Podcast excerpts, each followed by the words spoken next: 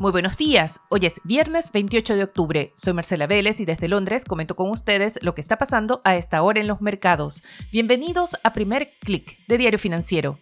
Tenemos una mañana de pérdidas marcadas por esos resultados de Amazon que de verdad han hecho temblar a los mercados. Las acciones del retailer caen ya más de 13% antes de la apertura, después de que proyectara una temporada de Navidad mucho más lenta de lo usual. El retailer advirtió que se da cuenta que los consumidores tienen otras prioridades en medio de esta ola inflacionaria que si bien está dando ciertas señales de desaceleración, podría ser mucho más resistente de lo esperado. Apple es otra de las grandes tecnológicas que se declara afectada por esta anticipada desaceleración de las ventas y esto ha generado un ambiente de aversión al riesgo. A esta hora vemos las acciones en Asia perder casi 2%, las caídas son algo menores en Europa, el stock 600 pierde solo 0,66% después de que Alemania diera la sorpresa y evitara una recesión con una expansión por encima de lo esperado en el tercer trimestre. Los futuros de Wall Street también extienden las pérdidas, el Nasdaq cae ya 1,29%, el SP 500 pierde 0,8% y vemos que el dólar opera al alza. Por el contrario, las expectativas de desaceleración golpean también a los commodities. El cobre cae ya más de 2% en la Bolsa de Londres para entender la reacción de los mercados a ese reporte de Amazon, al reporte de Apple, hay que tener en cuenta que estamos por entrar en la temporada navideña, que es la de mayor importancia para las ventas minoristas. El foco sigue puesto entonces en la salud de los consumidores y esas señales de desaceleración. Hoy Wall Street espera los datos de ingresos personales y gasto de los consumidores. También se pondrá atención al dato de inflación de Alemania. Ya esta mañana tuvimos cifras mayores a las esperadas de inflación tanto en Francia como en Italia. Será un día de cifras económicas importantes también para Chile.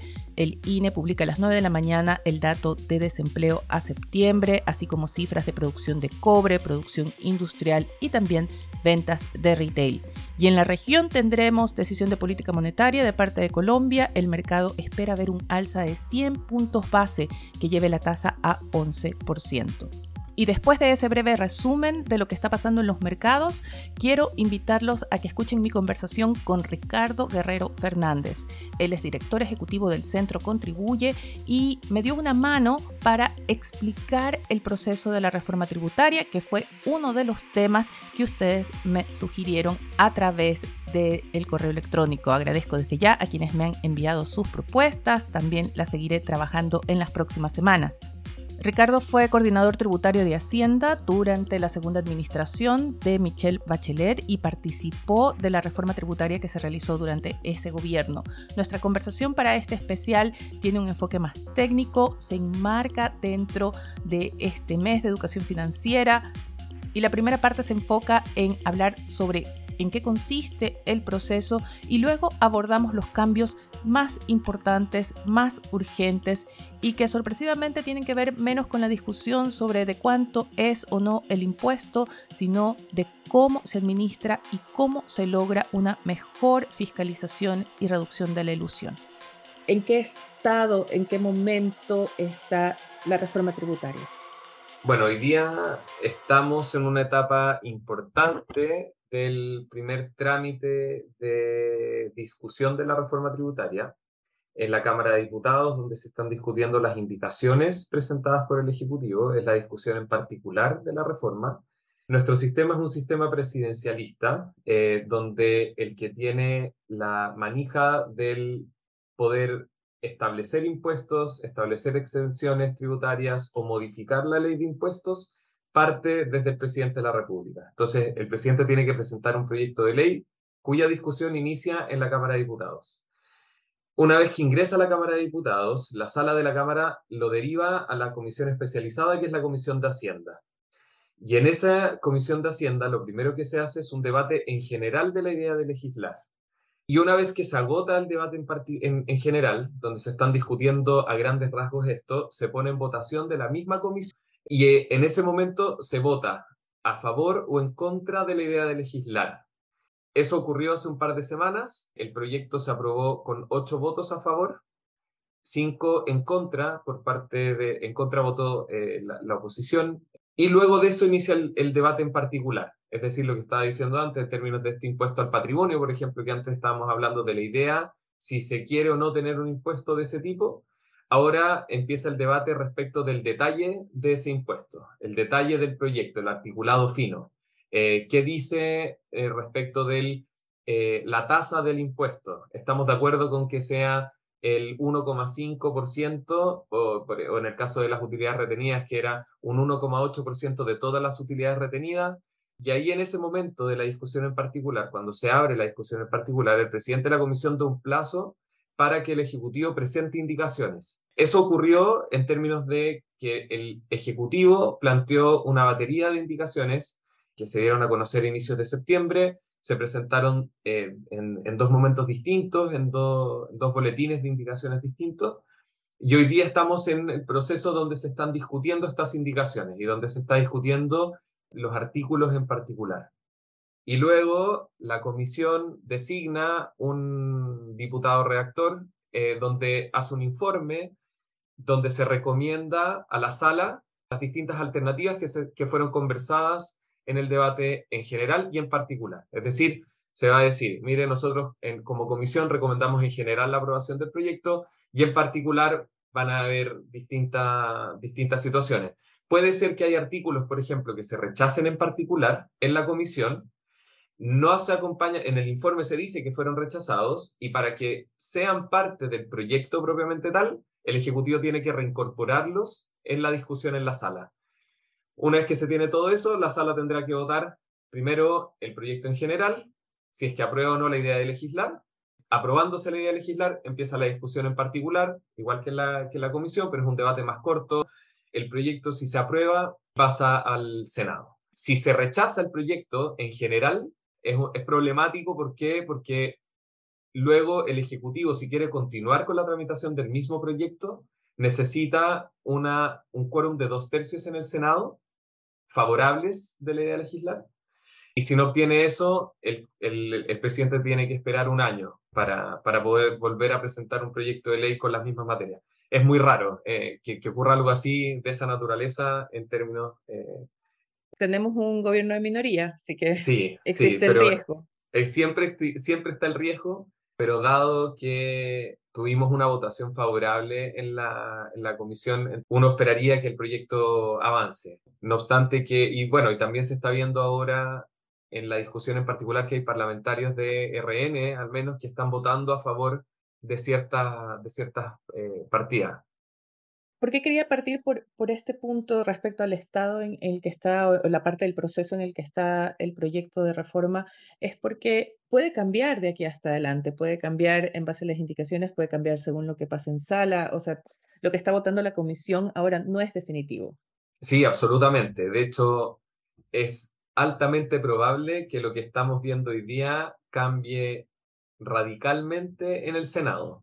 Creo que en términos políticos la discusión como se ha ido dando mm, ha mostrado al Ejecutivo muy abierto a tomar en cuenta las posturas de los parlamentarios. Yo creo que, bueno, como bien estás diciendo tú, Marcela, estamos hablando de un gobierno de minoría y la realidad política también implica que hay que renunciar a ciertos postulados, eh, independiente que, que lo, deseable hubiese sido A, lo más probable es que sea A va a terminar siendo C en virtud de los distintos acuerdos y negociaciones que se vayan teniendo a lo largo de la tramitación del Congreso. lo que pasó también a propósito del 4 de septiembre eh, eh, también cambió mucho el eje. El panorama. Claro, o sea, yo, yo, te diría que, y bueno, hay que esperar a ver ahora cómo, cómo, cómo sigue evolucionando, qué pasa con la votación de la mesa de la Cámara de Diputados, también va a ser algo súper súper importante, si es que el gobierno eh, mantiene la mesa de la Cámara o si es que pasa algo similar a lo que ocurrió con el gobierno del presidente Piñera, donde durante un año y medio eh, la, oposición, bueno, en ese momento el oficialismo, eh, sin tener mayoría en la Cámara, era quien está a cargo de la, de, de, la, de, la presidencia. Entonces, están pasando muchas cosas. Es muy pronto me parece, a, nosotros, yo que me, dedico a estos temas y a, investigar estos temas y he participado en los debates de impuestos de los últimos ocho años, es importante seguir y ir viendo la historia de cómo van evolucionando los, los, temas, especialmente para ir entendiendo, eh, ir transmitiendo, yo diría, a la gente que está más en el mundo de los negocios o los asesores, eh, ir transmitiendo también eh, mejores consejos a, los distintos clientes. Yo creo que eh, por ese lado sí es importante ir siguiendo la discusión en el día a día. Como tú dices, tienes experiencia ya desde hace ocho años y has participado también en, procesos anteriores. Ustedes como centro tienen una visión general respecto al proyecto actual en el estado en que lo tenemos hoy. ¿Qué les parece la reforma que se ha presentado? ¿Es tan ambiciosa como se esperaba o no? ¿Cumple un poco con la idea de ayudar a un sistema más equitativo del es muy interesante y le voy a tratar de responder en los mismos términos de analizarla en general y luego en particular. En términos generales, yo te diría que va en la dirección correcta. Esto nosotros lo planteamos desde, desde el momento en que se presentó el proyecto, o sea, sin conocer el detalle, creíamos que al menos los primeros enunciados iban por la línea correcta hay organismos internacionales que también lo están avalando en términos de la dirección de la reforma. ¿Por qué y a qué me refiero con la dirección? Acá tenemos dos dimensiones. Uno, Chile recauda poco. Se encargó un estudio a la OCDE eh, a propósito de ver cuál era la diferencia de recaudación que tenía Chile con respecto al promedio de países de la OCDE cuando tenían el mismo nivel de desarrollo. Y ahí se observa diferencias entre 5 y 8 puntos, incluso a 13, dependiendo de la manera en que se mida. Eh, entonces sabemos que tenemos una brecha de recaudación importante. Eso en términos de ingresos, pero cuando tú lo ves en términos agregados y si le sumamos además el gasto y vemos la evolución que ha tenido el déficit desde el año 2012 en adelante, estamos con un problema porque hemos tenido déficit permanente, salvo este año, donde las finanzas se están ordenando el equipo de Hacienda de este gobierno ha hecho un muy buen trabajo. El primer año que después de mucho, muchísimo tiempo no vamos a tener déficit, es importante cerrar esas diferencias entre lo que estamos gastando y lo que estamos ingresando. Por supuesto que se pueden hacer cosas mejores con el gasto público. El problema es que la inercia que tiene el Estado hace muy difícil decir vamos a eliminar la grasa del Estado. Esa grasa no es tan grande como se cree. Por otro lado, normalmente cuando eh, han aumentado los ingresos en razón del crecimiento, también aumentan los gastos que tiene el Estado. Entonces, ahora, en términos particulares, a propósito de los aspectos específicos de la reforma, hay ciertas cosas que todavía eh, se podrían mejorar. Me parece que el, tema de la norma general de antilusión todavía se va a ver una evolución, todavía hay espacios de mejorar. Recordemos que es la norma general antilusión eh, para, para aquellos que no son especialistas. Lo que busca una norma general de antilusión es tratar de reconocer cuál es la intención que tenía el legislador al momento de establecer un impuesto o al momento de establecer una exención. Entonces, si es que una persona, por ejemplo, vamos a poner un ejemplo que, estuvo hace, hace un par de años, Tianqi compró a, a SQM unas acciones y utilizó un mecanismo que se llamaba Market Maker. Eh, el Market Maker era algo que estaba reconocido para darle presencia bursátil a los instrumentos financieros. Entonces, ¿qué ocurre? Eh, que uno, para darle, eh, cuando, una, cuando uno quiere vender acciones en, en bolsa, y antiguamente hoy día las acciones, la, la, compra y venta tiene una, el mayor valor que se obtiene esa compra y venta tiene una tasa del 10% desde septiembre de este año, pero antiguamente eso era un ingreso no renta para quien compraba y vendía las acciones. Pero para poder hacerlo, uno de los requisitos que establecía la ley era que la acción tuviera presencia bursátil. Entonces, antiguamente, ¿qué permitía un market maker? En algunos casos, artificialmente, se permitía comprar y vender un volumen tal de acciones que se le daba presencia bursátil a esa acción con el objetivo final de poder después venderlas y acogerse este beneficio eh, de, la, liberación de ganancia de capital. Entonces, ¿qué es lo que busca en definitiva una norma general anti-ilusión? Es decirle al contribuyente, a ver, vamos a ver este market maker, esta operación en particular que está usted haciendo, e identificar si es que efectivamente lo que usted está haciendo cumple con el objetivo que tenía el legislador, con la intención que tenía el legislador al momento de establecer el requisito de la presencia bursátil. Si usted acá está utilizando este market maker de manera artificiosa con el solo objetivo de liberarse del pago de impuestos, entonces, en, principio, la administración tributaria, el Servicio de Impuestos Internos, podría decir, ah, acá hay, un potencial de ilusión. ¿Qué dice hoy día nuestra legislación? Que eh, el servicio para poder utilizar esta herramienta tiene que ir al Tribunal Tributario y Aduanero a pedirle la, la, declaración de ilusión. No lo puede hacer impuestos internos por sí solo. Y esto es una anomalía en el mundo. En el mundo, la regla general, de hecho yo no conozco algún caso eh, de países donde primero el Servicio de Impuestos Internos tenga que ir al tribunal para declarar la ilusión. Esta es como otras herramientas que tiene la administración tributaria, solamente que en términos generales, una norma general anti-ilusión. Impuestos internos, cuando uno va al código tributario y analiza las herramientas que tiene, tiene bastantes eh, normas especiales anti-ilusión. Por ejemplo, puede desconocer los gastos que hace una empresa y declararlos como gastos rechazados. Ese tipo de normas son normas especiales anti-ilusión o normas de exceso de endeudamiento. Lo normal es que la administración tributaria ejerza por sí misma esas normas anti-ilusión. Esta anomalía que tenemos nosotros se está tratando de corregir en el, en el actual proyecto de ley, no obstante que, producto de las indicaciones, eh, se generan hoy día ciertas situaciones que son extrañas desde un punto de vista legal, como por ejemplo eh, la posibilidad que el contribuyente, el, director de impuestos internos va a tener una comisión, eh, una comisión va a definir, según las indicaciones actuales, una comisión va a definir si es que se aprueba o se rechaza la acción de ilusión, de aprobarse y continuarse en el proceso de, de ilusión, eh, las indicaciones actualmente dicen que el contribuyente va a poder establecer un recurso jerárquico.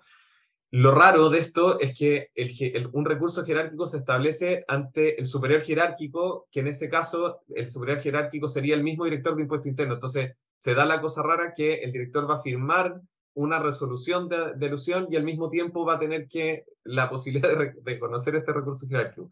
Eh, entonces, hay ciertas, eh, como digo, eh, estamos recién empezando en esta discusión. Eh, si me preguntas nosotros qué es lo que hemos, nosotros fuimos a exponer a la Cámara y a propósito de este tema en particular de la norma, bueno, y esta norma tiene su origen en su momento en el año 2014, yo, yo estaba en el, en el Ministerio de Hacienda en esa época, se miró la experiencia de Inglaterra y se miró la experiencia australiana fundamentalmente a propósito de la, de, del establecimiento de esta norma. Uno buscaría y ojalá se pueda seguir avanzando en esa dirección. Eh, si es que se va a establecer algún tipo de comisión, ojalá mejorar los estándares y tratar de nivelar los estándares como, lo, como ocurre en esos países. Una idea que me queda general del proyecto es que de todas maneras fortalece el servicio de impuestos internos, no solamente a través dándole la autoridad para ejercer estas normas anti-ilusión, sino, por ejemplo, dándole acceso a los datos bancarios, que es otra de las indicaciones. Eh, podríamos decir que sí, que esta reforma genera una instancia de un servicio de impuestos internos más empoderado, con mayores recursos o más fuerte en todo caso? Yo diría que sí y no. Y volviendo a la, a la, parte general, que se me, se, se, me, olvidó complementarlo con otra pregunta que me hiciste, porque una cosa era la dirección de aumentar la recaudación y otra cosa es cómo hacemos el sistema más equitativo. ¿Por qué es necesario hacerlo más equitativo y por qué estamos hablando de ilusión y conectado también con, la, con las facultades de impuestos internos?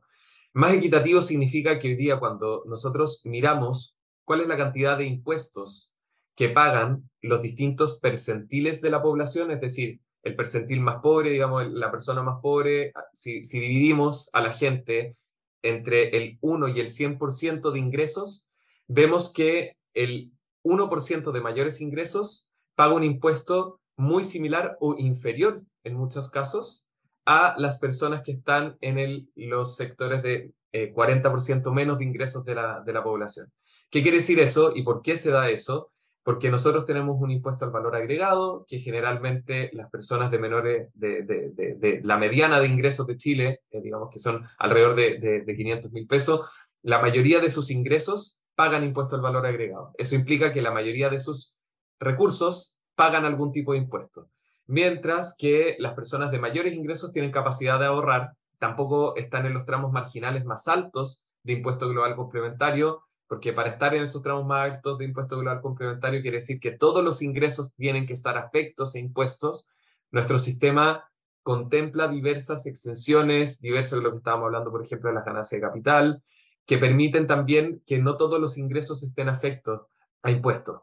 El hecho de poder establecer sociedades en el extranjero, hoy día, eh, que es una de las grandes discusiones a propósito de la, de, la, de la, acumulación de utilidades dentro de las empresas y cómo se utilizan esas utilidades, porque el fisco le tendría que dar un, un, beneficio a esas utilidades. Volviendo ahora entonces al, al, a propósito de la ilusión y elevación de impuestos y por qué hay que dotar de más facultades a la administración tributaria. La reforma del 2014 avanzó bastante en esto. El 2000, eh, luego la, la, reforma del 2020 de, del presidente Piñera modificó algunas cosas, en algunas cosas, en algunos aspectos a mi juicio se retrocedió, en otros se mantuvo más o menos. A, principios de este año se aprobó un proyecto de ley que obliga a las instituciones financieras a darle información al Servicio de Impuesto Interno respecto de las cuentas, de los saldos de cuentas que tengan los contribuyentes, que es el mismo proceso que ya existía desde el año 2016 a propósito de contribuyentes que viven en el extranjero, un estándar internacional de OCDE que lo estamos aplicando desde ese año. Ahora lo que se quiere hacer a propósito de, este proyecto de ley es, ok, una vez que se tiene la información que el, contribuyente está en un proceso de fiscalización que posiblemente podría relacionarse con evasión de impuestos, tratar de que ese procedimiento sea menos engorroso, manteniendo y dándole la facultad al contribuyente y protegiendo al contribuyente, dándole el derecho de poder oponerse en ciertas circunstancias, de reclamar en ciertas circunstancias de por qué esa información no se la deberían entregar impuesto interno. O sea, no, es que acá el contribuyente se lo deje desprotegido frente a estas normas, sino que simplemente lo que se quiere es, ok, démosle facultades a impuestos internos para que pueda efectivamente hacer, eh, ejercer lo, que establece eh, las leyes de impuestos. Específicamente y más que nada, tratándose de la ilusión de impuestos.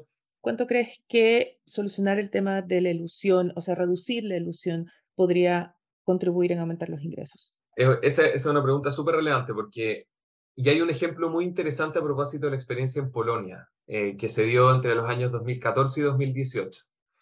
Una cosa es dotar a la administración tributaria de más reglas, de que tenga más potestades, y eso requiere modificaciones legales, como por ejemplo lo que estábamos hablando ahora a propósito del secreto bancario, o modificar las normas antilusión, eh, darle ciertos distintos aspectos que eh, permitan tener más ojos encima del contribuyente.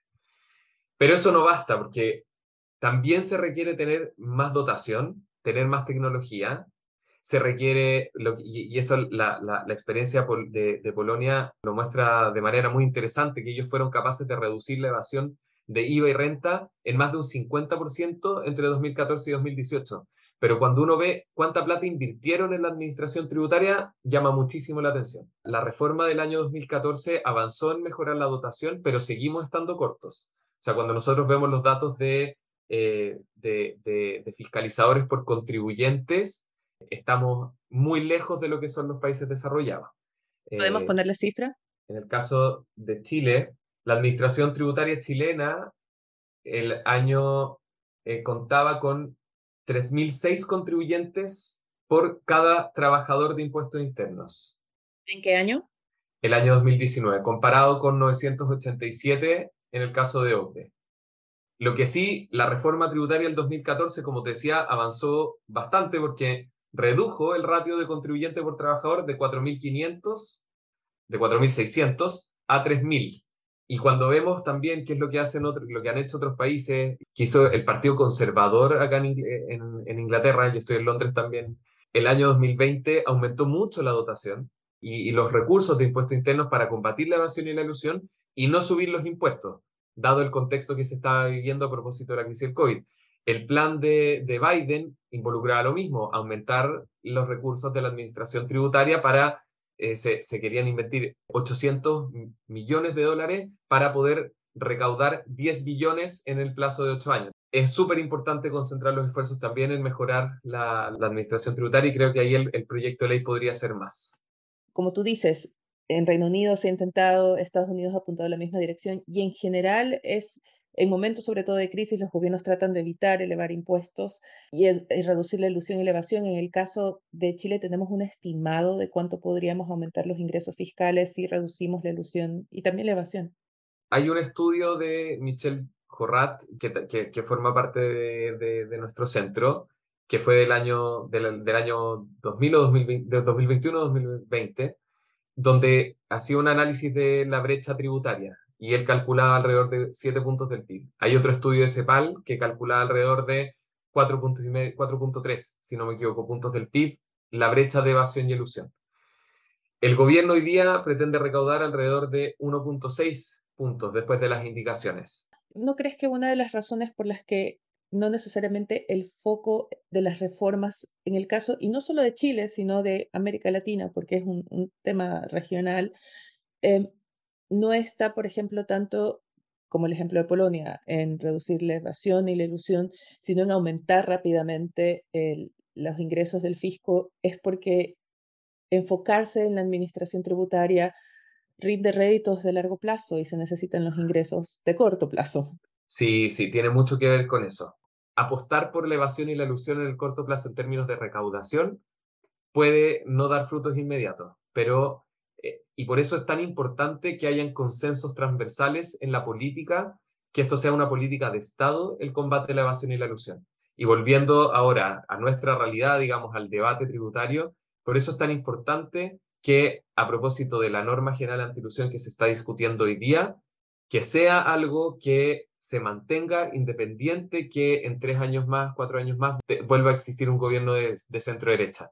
Lamentablemente, cuando en el año 2018, lo que se, cuando se presenta el, proyecto de ley del presidente Piñera, se trataron de revertir la gran mayoría de las cosas que contenía la norma general antilusión que hoy día está vigente. Vino el estallido social y esas cosas se dejaron de lado, pero todavía está presente esa, ese, ese elemento de eh, que hay una parte del, del, espectro político, en este caso una parte de la derecha, que no está de acuerdo con, con la manera en que está planteada la, la norma antilusión. Me parece que ojalá esta sea la oportunidad para que se llegue a un acuerdo y este tipo de facultades eh, que no dan réditos en el cortísimo plazo eh, sean una política de Estado que sí se mantenga en el largo plazo. En ese sentido, ¿no crees, y para ir en esa dirección, ¿no crees que hace falta otro acuerdo transversal y y cuando hablo de acuerdo transversal, no solamente hablamos de los políticos, sino también de los contribuyentes, de las empresas, de quienes están escuchando este podcast. Y es que debemos pagar impuestos. Más de nosotros debemos pagar impuestos. Totalmente. Y acá, y esto nosotros lo hemos dicho desde, Centro Contribuye, hoy día se le está pidiendo una contribución adicional a los percentiles de mayores ingresos, particularmente al 1% de mayores ingresos. Pero eso no obsta a que todos vamos a tener que hacer un esfuerzo adicional en el mediano plazo.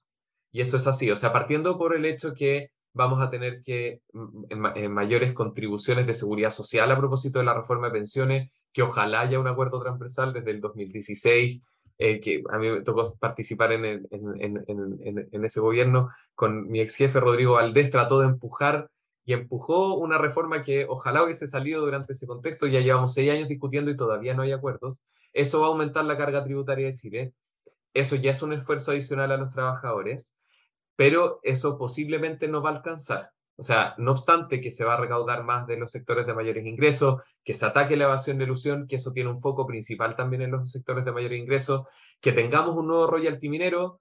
Recordemos que acá estamos hablando que nosotros somos productores de cobre, litio, no de petróleo. Entonces, no es infinito lo que podamos eh, obtener de, eh, de, recaudación de, de la explotación de nuestros recursos naturales, sino que tiene un tope, tiene límites de competitividad con respecto a otros países. Las nuevas indicaciones que presentó ayer el Ejecutivo van en la dirección correcta en ese sentido, pero va a, haber, va a llegar un momento donde sí, va a, va a tener que venir un esfuerzo adicional de los sectores, ya no el 1%, ya no el 10%, posiblemente van a ser los de el 30% de mayores ingresos, la mitad de, los, de las personas de mayores ingresos, y acá hay, hay experiencia, nosotros estamos analizando hoy día a propósito de, los casos de Portugal, en, su momento Polonia, Hungría, Grecia. Hay distintos países que fueron aumentando su carga tributaria y la fueron aumentando en distintos bloques, en distintos momentos y pidiéndole esfuerzos a los distintos sectores de la población. Y esto se aplica no solo a Chile, también tenemos en discusión una reforma tributaria en Colombia. ¿No crees que eso evitaría esas discusiones tributarias recurrentes, porque tanto en Chile como en Colombia, como en otros países en los últimos ocho años, siempre parece que estamos permanentemente discutiendo reformas tributarias. Cuando hablamos de que hayan reformas constantes, eso es un fenómeno que ocurre en todos los países del mundo. O sea, sin ir más lejos, en, en, Inglaterra todos los años cuando se presenta el budget se, se hacen modificaciones tributarias y ocurre en la mayoría de los sistemas parlamentarios. Hay algunos que tienen algunas estructuras más, más, más, más rígidas o acuerdos de más largo plazo. Entonces, no nos asustemos con que hayan cambios constantes de impuestos. Lo que sí es importante es que el sistema tenga estabilidad en sus, en sus pilares fundamentales. No haya una modificación constante a las eh, herramientas principales de la administración tributaria para fiscalizar al contribuyente. ¿Por qué? Porque efectivamente se generan ciertos espacios de inseguridad por parte del contribuyente.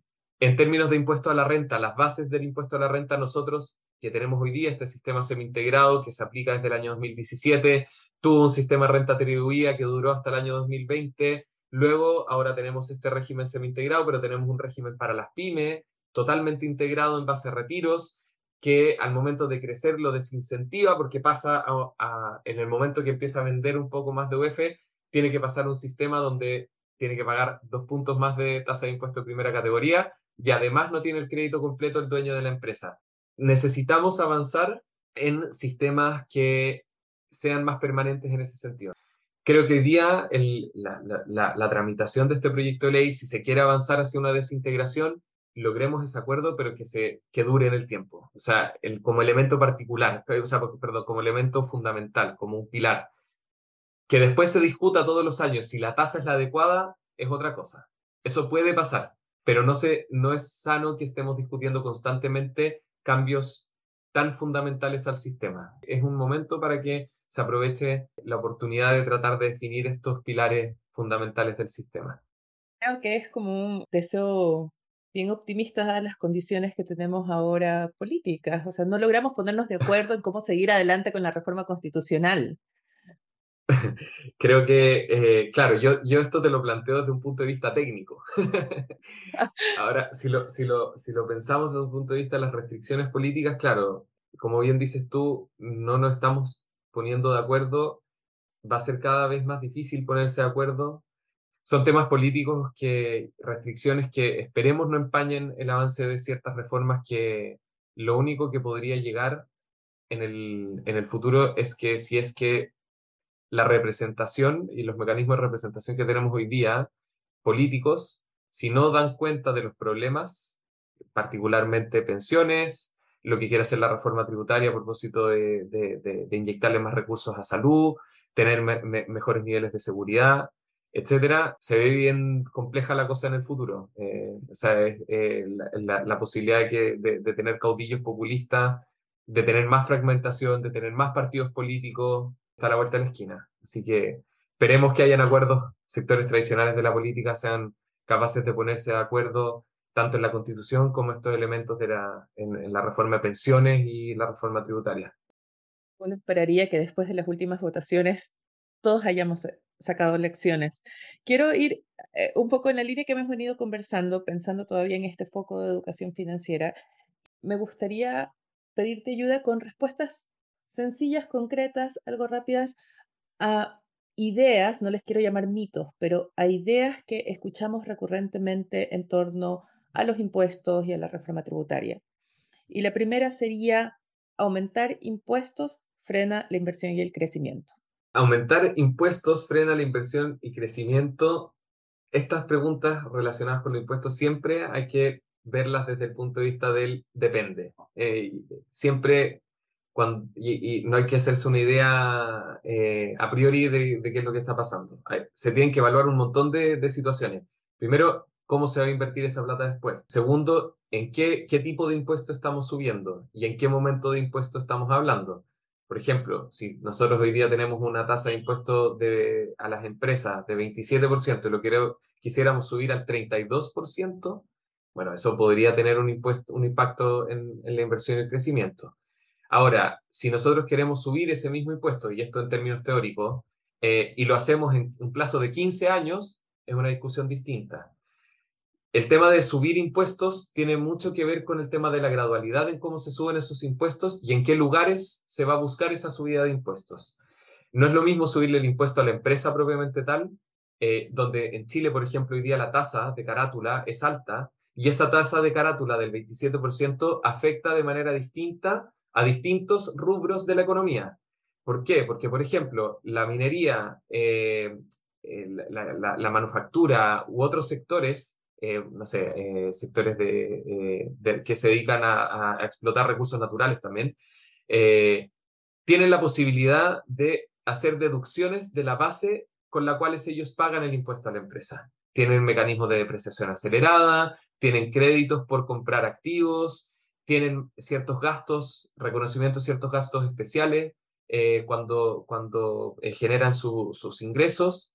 Entonces, la pregunta si es que eh, subir los impuestos siempre involucra una pérdida en términos de, de inversión y crecimiento, siempre que hay que distinguir, siempre que, hay que analizarlo y de la misma forma, al revés, reducir impuestos aumenta la inversión y el crecimiento, de nuevo, depende, depende de dónde estés.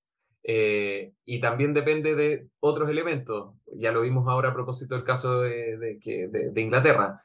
Eh, reducir impuestos al sector de mayores ingresos implicaba generar, eh, seguir pagando gastos sociales, pero en vez de con ingresos, con deuda. Y eso que implica aumentar el déficit. Y eso que implica, bueno, los mercados dejan de creer en ti, tu moneda se va al suelo, tus bonos empiezan a perder valor, etc. entonces, estas cosas hay que evaluarlas en su mérito. En el caso chileno, en concreto, hoy nosotros sabemos que hay espacio para aumentar la carga tributaria, sea como nos comparemos. Independiente del umbral como nos comparemos, el estándar que usemos, sabemos que hay espacio para aumentar la, carga tributaria. Y también sabemos que hay espacio para aumentar esa carga en los sectores de mayores ingresos.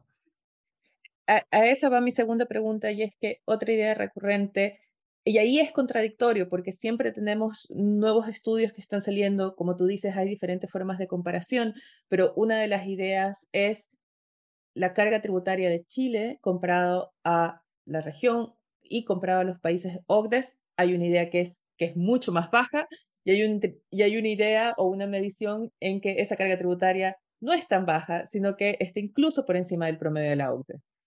Esa última medición que dice que estamos cerca de los países de la OCDE me parece que creo que eh, adolece de ciertos problemas metodológicos. Y al mismo tiempo, en este, estos, estos organismos internacionales que han hecho evaluaciones de nuestro sistema con metodologías más o menos probadas, estándares a nivel internacional, muestran que estamos lejos de estos países. Eh, yo me quedo con estos últimos por temas metodológicos, digamos, y me parece que sería sano que también tuviéramos un acuerdo con ese tipo de cifras. Ya hay un acuerdo más o menos amplio, no obstante que hay algunos que siguen insistiendo que, que, no es cierto que estemos lejos de los países OCDE, eh, son los menos, yo te diría. Tuvimos a la misma OCDE en, en las discusiones de la Comisión de Hacienda presentando su informe. Creo que deberíamos reconocer eh, que estamos lejos, no obstante que también podemos reconocer que se pueden hacer cosas mejor respecto de cómo gastar ciertos recursos, porque normalmente el argumento de, mira, no, estamos parecidos, va de la mano con el hecho de, no, mira, tenemos que gastar mejor la plata. Se pueden hacer las dos cosas al mismo tiempo. La otra idea es, solo los ricos deben pagar impuestos. Eso también, es, eso sí me parece falso. Cualquier sistema tributario progresivo eh, lo que busca es que las personas vayan pagando impuestos en la medida que, sus, que vayan aumentando su tasa de impuestos en la medida que sus ingresos van aumentando. Eh, ningún país se sostiene, ningún estado de bienestar. Entendamos que los estados de bienestar lo que buscan es proteger a los trabajadores y a las personas en aquellos lugares donde existen riesgos comunes. Nosotros, todas las personas que vivimos en el país, tenemos riesgos comunes de enfermarnos tenemos riesgos comunes de perder el empleo, tenemos riesgos comunes de pensionar y jubilar, tenemos hijos que van a los colegios. Cuando nosotros compartimos esos riesgos y tenemos una entidad que puede ser el Estado a través de cómo se, cómo se prestan los servicios, es otra discusión.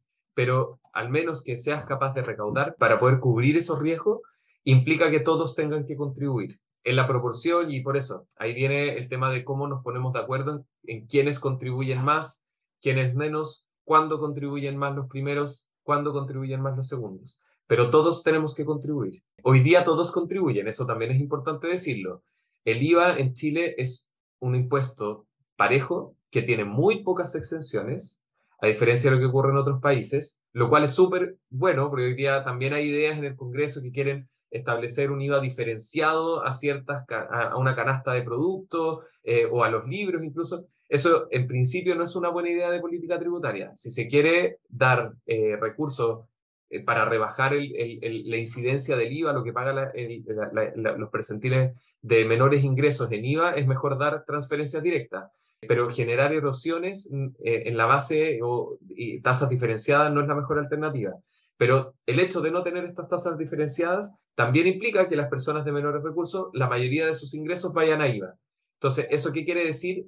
Que al momento de evaluar el impuesto a la renta, si es que sus ingresos como trabajadores tienen que pagar impuesto a la renta, también tenemos que considerar que están pagando harto IVA. No podemos mirar el sistema tributario de manera aislada. O sea, cuando miramos los impuestos a los ingresos, también tenemos que mirar los ingresos al consumo, porque todos tienen una incidencia en la, larga en el consumidor, en el trabajador, en la empresa. No simplemente eh, decir, acá tienen que pagar las empresas. Ojo, cuando nosotros decimos, tenemos que subirle los impuestos a la empresa, eso, ese impuesto a la empresa no necesariamente se va a traducir que esa tasa mayor va a estar específicamente en la empresa o en el dueño de la empresa. También puede ser que una parte de esa incidencia vaya a los trabajadores, que una parte vaya al precio final de lo que, lo que genera, etc. Entonces, esas elasticidades también hay que considerarlas. Último, y para cerrar, ¿cuál es tu opinión? ¿Qué pasaría si no se logra sacar adelante esta reforma tributaria, si nos quedamos estancados en la discusión y no avanza en el Congreso? Me parece que ese es un escenario muy complejo porque la presión de gasto que tenemos hoy es muy alta involucraría que el gobierno y que los futuros gobiernos se sigan endeudando, se podría seguir aumentando el déficit fiscal y eso sería una muy mala noticia. Creo que es válido extender esa advertencia que hace Ricardo sobre la importancia de alcanzar un acuerdo, no solo a las materias tributarias, sino a otros temas urgentes a otras reformas como la previsional, pero también en materia de educación y sobre todo muy urgente en materia de seguridad. Con esto me despido por ahora, seguimos atentos también de lo que está pasando con Twitter, mucho ojo, Elon Musk tomó ayer el control de la empresa, concretó la compra y la primera medida fue despedir a los altos ejecutivos, incluyendo el CEO. Parece que Elon Musk se quiere convertir en el super CEO, adquiriendo este rol también de Twitter. Es un rol que ya ejecuta en Tesla, que ya ejecuta en SpaceX y el mercado por ahora está atento a ver sobre todo los cambios y cómo estos afectarían la experiencia de los usuarios. Ahora sí me despido, les quiero recomendar que aprovechen este largo fin de semana que espera a quienes están en Chile para leer los adelantos de nuestra edición de aniversario. Sí, Diario Financiero cumple 34 años, lo celebra con dos ediciones, la primera será publicada el próximo miércoles a la vuelta del feriado, pero ya pueden leer algunos de los temas que están muy interesantes. También les quiero recordar que este fin de semana tenemos una nueva edición de DF Pueden seguir todos estos temas y también las noticias del día visitando nuestro sitio web de f.cl. Yo me despido por ahora, les deseo que tengan un buen fin de semana, que disfruten del feriado. Nosotros nos reencontramos el miércoles ya en el mes de noviembre. Hasta entonces.